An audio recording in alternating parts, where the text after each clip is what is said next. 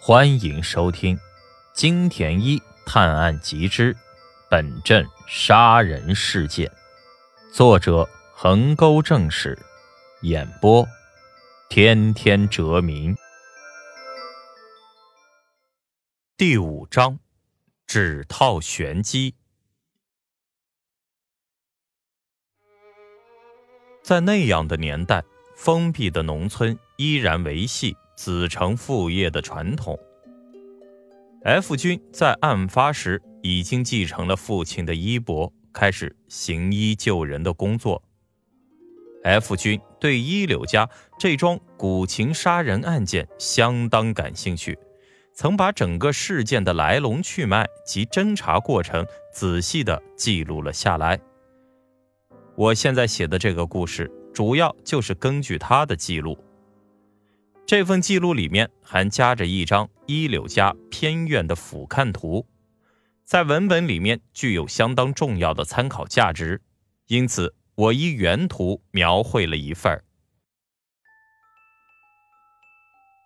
F 军和派出所巡佐接获原妻的报告赶到时，已是清晨六点左右。巡佐一到现场，感到事态严重。立刻打电话向总丁的警察局报告，总丁警察局又向县警局报告，案情层层上转，办案人员陆续赶来。这里毕竟是交通不便的乡下，等全员到齐，已接近中午了。办案人员必定会进行现场搜证，侦查有关人等。为了节省篇幅，这些沉坠的内容此处不录。樊川探长是上午十一点左右到达的，当时积雪已经开始融化。根据营造、梁界和原期的证词，可以确定雪地上没有留下任何脚印。这一点令樊川探长深感困惑。但若说完全没有任何脚印，也不合理。请参看前面的俯瞰图，偏院北侧是低崖。低崖和偏院之间约有六尺宽的空地，因有崖上竹林遮蔽，所以并未积雪。面这片空地上留有散落的鞋印，不仅是鞋印，背后的低崖上也有人滑下来的痕迹。由这些痕迹看来，最近曾有人从后面的低崖跳到这片空地上。脚印如俯瞰图所示，是向东的。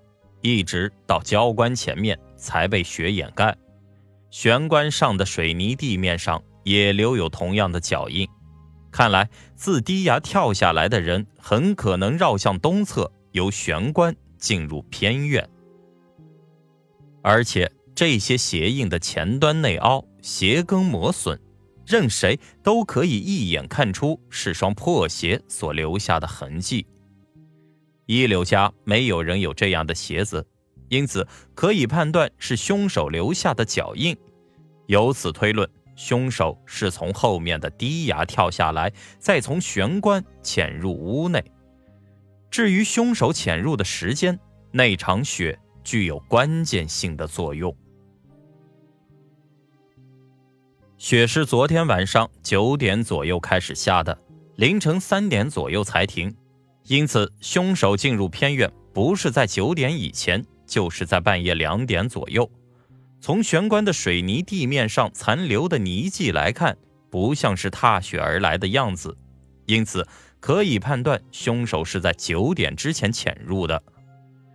再根据秋子的证词，他是七点左右关闭偏院遮雨窗之后才离开的，当时玄关并没有那样的脚印。换句话说，也就是秋子离去之后七点至九点这段时间，主屋正在举行婚礼，凶手利用这个空档潜入偏院。那凶手潜入偏院后，接下来做什么呢？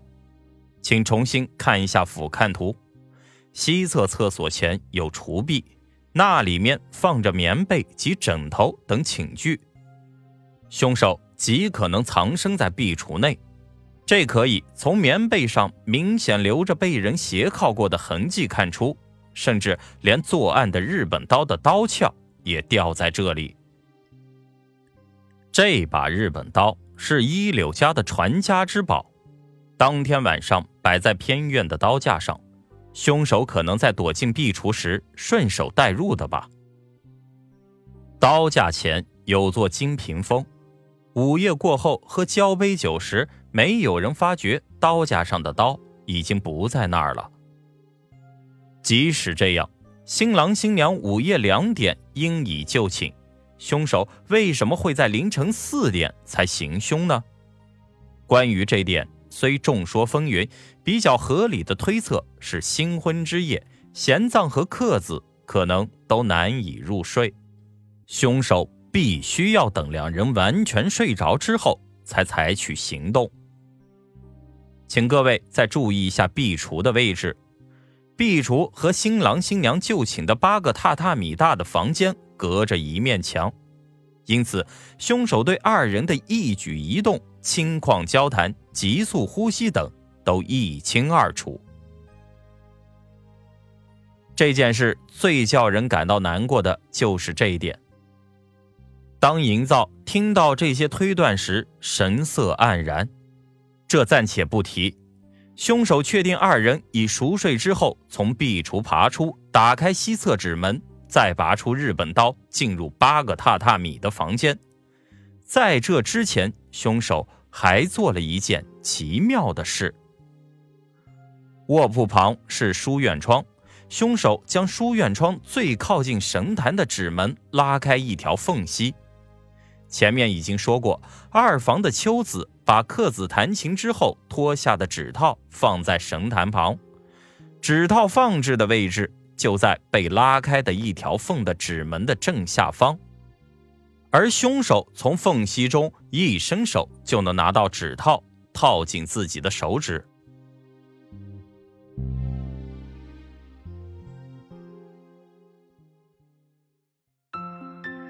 听众朋友们。本集播讲完毕了，欢迎订阅，欢迎关注，我们下集更精彩哦。